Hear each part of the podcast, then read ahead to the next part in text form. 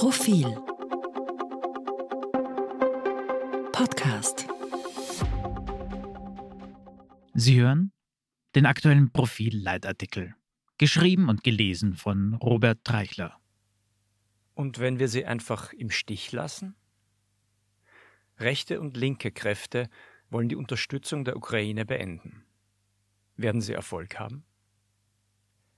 Ein gefährlicher Countdown beginnt, an dessen Ende eine historische Entscheidung fallen wird. Bleibt der Westen politisch und militärisch an der Seite der Ukraine oder lässt er den von Russland überfallenen Staat im Stich? In den eineinhalb Jahren seit Kriegsbeginn schien die Einheit und Einigkeit des Westens nicht in Gefahr. Im Gegenteil. Der Mitte-Links-Präsident der USA, Joe Biden, die konservative Regierung in Großbritannien, die Liberale in Frankreich und auch die weit rechts stehende in Italien und sogar die Regierung des neutralen Österreich, sie alle standen unverbrüchlich Kiew bei. Das tun sie auch jetzt. Noch. Doch die Kräfte, die daran arbeiten, dass die Unterstützung der Ukraine ein Ende nimmt, werden stärker. Beginnen wir mit der Aufzählung im eigenen Land. Die FPÖ agitiert seit Kriegsbeginn dagegen, dass Österreich trotz militärischer Neutralität Teil des westlichen Bündnisses ist.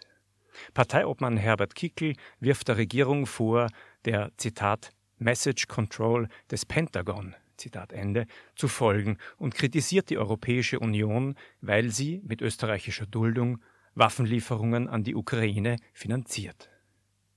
Neu ist, dass die FPÖ ein Jahr vor der Nationalratswahl in Umfragen stabil auf Platz 1 liegt und ihre Position die des offiziellen Österreich werden könnte. Auch in unserem Nachbarland Slowakei könnte eine Partei am Sonntag die Parlamentswahlen gewinnen. Eine Partei, die der Unterstützung der Ukraine ein Ende setzen will. Bloß ist es in diesem Fall keine rechte Partei, sondern die sozialdemokratische Smer. Im Profilinterview sagt Katharina Roth-Nevedalova, EU-Abgeordnete von Smer, Zitat, die Slowakei kann der Ukraine nichts mehr geben und behauptet, ihr Land habe bereits, Zitat, alles an Militärmaterial geschickt, was wir haben. Die EU solle sich ihrer Meinung nach, Zitat, aus diesem Konflikt heraushalten. Dieselbe Meinung vertritt die französische Rechtspolitikerin Marine Le Pen die ebenfalls in allen Umfragen auf Platz 1 liegt. Und mit den genannten stimmen viele weitere Parteien links und rechts überein. Von Jean-Luc Mélenchons unbeugsames Frankreich bis zur Alternative für Deutschland von Alice Weidel. Bisher musste sich Ungarns Ministerpräsident Viktor Orban als einziger Widersacher innerhalb der EU wohl oder übel damit begnügen, symbolisch Widerstand zu leisten und etwa den Transport von Waffen in die Ukraine über ungarisches Territorium zu untersagen.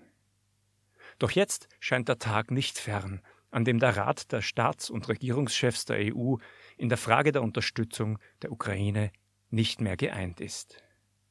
Eine bange Frage drängt sich auf.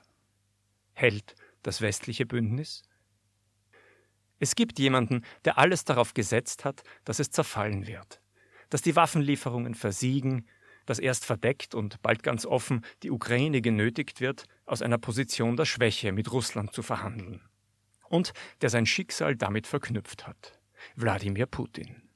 Der Kriegsherr im Kreml hat allen Grund, atmosphärische Verschiebungen und Wahlen in Europa genau zu beobachten, und derzeit dürften ihn die Entwicklungen wohl zuversichtlich stimmen. Bereits die Wahlen zum EU-Parlament im Juni des kommenden Jahres könnten die Anti-Ukraine-Front stärken. Der entscheidende, möglicherweise kriegsentscheidende Tag wird jedoch der 5. November 2024 sein, der Tag der US-Präsidentschaftswahl. Siegt Donald Trump, der versprochen hat, den Krieg, Zitat, innerhalb von 24 Stunden zu beenden, dann stünde die Ukraine plötzlich schutzlos da ausgeliefert den spontanen Ideen, die Trump bei einer Unterredung mit Putin durch den Kopf schießen. Was würde eine solche Wende bedeuten? Einen ungeheuren Triumph für Putin, der sich zu Recht damit schmücken könnte, der gesamte Westen sei vor ihm in die Knie gegangen.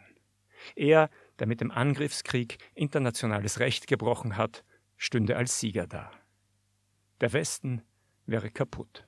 Seine Sicherheitsgarantien, seine Versprechen, seine Beistandserklärungen nichts mehr wert. Der Gedanke an ein solches Szenario ist ebenso bestürzend, wie er irreal erscheint.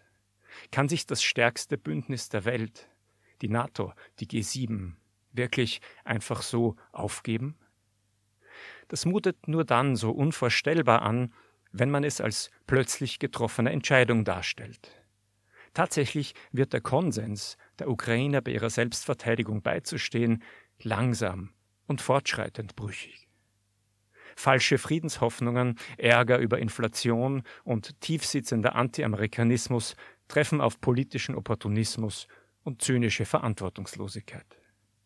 Was kann man dem entgegensetzen? Noch haben die westlichen Verbündeten die Möglichkeit zu handeln und nicht nur der Welt, sondern auch den Kritikern in den eigenen Ländern zu zeigen, dass ihr Engagement ein Land und ein Volk befreien kann. Dass die USA die ukrainischen Streitkräfte nun doch mit Boden-Boden-Raketen, sogenannten Attackams, ausstatten wollen, ist eine gute Nachricht. Erfolgsmeldungen aus der Ukraine wären die beste Erwiderung gegen die wachsende Neigung der Gewissenlosen zur Selbstaufgabe des Westens.